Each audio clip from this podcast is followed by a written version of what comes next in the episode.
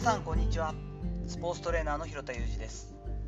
アスリートスポーツ現場でトレーニング指導をしたりスポーツ施設や現場のディレクションをしたりトレーニングやトレーナーの働き方について情報発信をしたりしています。最初に告知をします。今月4月15日土曜日に実践的フィットネストレーニングのオンラインセミナーを実施いたします。現段階で65名の方に参加を決めていただいています。次回以降オンラインセミナーの形式で行う予定は今のところなく1週間のアーカイブ視聴期間もありますのでタイミングその日ズバリで合わないという方もですねこの機会にぜひ受講いただけたら嬉しいと思ってます。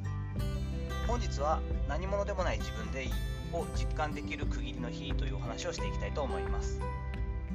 本日2023年4月5日ということで私47回目の誕生日を迎えることができました。友人の一人からですね LINE で、えっと、ユージレベルアップおめでとうということであ最近はこんな表現を使ったりもするのかと。確かに LV.47 っていうのがレベル高い気しますよね。47歳と言ってもらうよりも47レベル47 47ちょっと48には届きませんけれども、まあ、結構いいなと思ってます、まあ、そうでもね47レベル47になったら本当はもう大体どの RPG でもですねクリアしてなきゃいけない年齢なんですけれども全然全然目の前のことでクリアできてなくてアップアップにはなっていますけれどもあレベルアップしたんだなと思いながらいい1年を過ごしたいなと思ったりしています。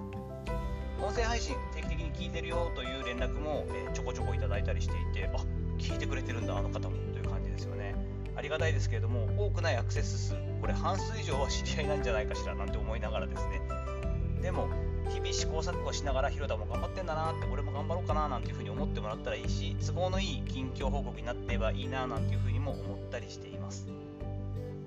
随分前30過ぎたぐらいからはなおさらですね、えー、4月5日の誕生日っていうのは両親に感謝を告げる一日にしたいなというふうに思ってやってきています。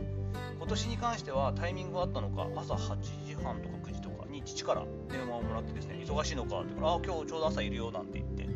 えー、若い青はですねちょっとこういびつなというか中学1年に私がなった時に正式に、えー、両親が離婚していて父は再婚もしたりしているのでそんなにこう頻繁に連絡を取り合う仲じゃないんですけれどもの、ね、ちょうどこう誕生日っていうこう口実もあってか父も連絡をくれて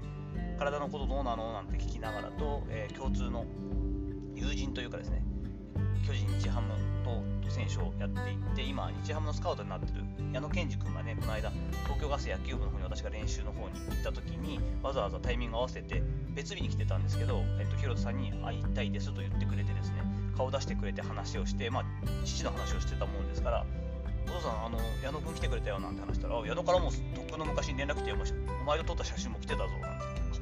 て矢野君の方が仲いいじゃんみたいな話だったんですけど、そんな話を2、30分して近況報告をして、感謝も告げることができてね、おかげさまであの楽しい、波乱万丈ではありますが、楽しい人生を送らせてもらってますって言ったら、あ、そうかそうかって笑ってましたけども、その後ですね、母親の方にも連絡をさせていただいて、ありがとうございます、誕生日迎えることできましたということで、ちょっと2人で話をして切ったりしました。私3回前の放送だと思うんですが音声収録の中で拡大解釈によっては自信って誰でも身につけられるんじゃないかなっていうことをまあ率直に伝えたんですけれどもこの放送している中でも私の頭の片隅にですね、まあ、なんある意味こういうことを言って傷ついてしまう人もいたりするのかなとか私は恵まれてるからある程度そういったことを自然に考えられるのかななんて思ってチクッとする人もいるんじゃないかしらと思いながら音声でね伝えるってそういうところもあって他がないというかあんまりこうそういう変な意図はないっていうのは分かってもらえるかなと思って音声でお伝えしたんですけれどもこの時話したのは、まあ、自信ってねある人の解釈によったら自己信頼度だと。自分を信じられるこの信頼度が自信なんじゃないだから自信である程度自分で身につけることができるんじゃないっていう話だったんですけど無邪気に素直に私自身は本当そう思ったんですけどそう思えるのは何者でもない自分を気にかけて愛してくれる人に囲まれて生きてこれたからだろうなというふうなことは思っています。今で言ったら別にこのアスリートスポーツ業界でですね私はあの大志を持って後進にいい背中を見せたいっていうのはずっと思っていてそういうことも考えていますけれども思ってはいるけれども結果的に名を上げられなくてもですねそういった意味でこうキャリアの中でものすごく成功しなくても、まあ、家族に関してもそうですが子育てとか家族構成とか家族の生活みたいなものに関しても、まあ、万が一何かあって失敗してしまっても多くの人から笑われたりちょっとこう非難をされるような、言われもないでありたいですが、えー、そういったこうちょっとした炎上みたいなことが起こったとしてももともとの広田裕二というこの一人間は変わらないよねと。で多分その周りに私が思っている大事だと思っている人たちはまあ有事だからねと。別にお前変わりはないじゃんっていうふうに言ってくれるんじゃないかなと思っているんですね。そうやって信じていられるっていうのは私自身の強さではなくて多分環境因子考えると本当に感謝しかないしこれだけ大事な人に囲まれて生きてこれたっていうのはもうありがとうしかないわけなので今後もですねやっぱ誕生日いい区切りになるのであの自分が肩肘力こう入らずというかですね力まずに自分自身でいたらいいんだよなっていうのをこう確認できる日であればいいなと思うしより自分の周りの大切な人たちに感謝を伝えられるような、そんな一日にできたらいいななんていうふうに思ったりしています。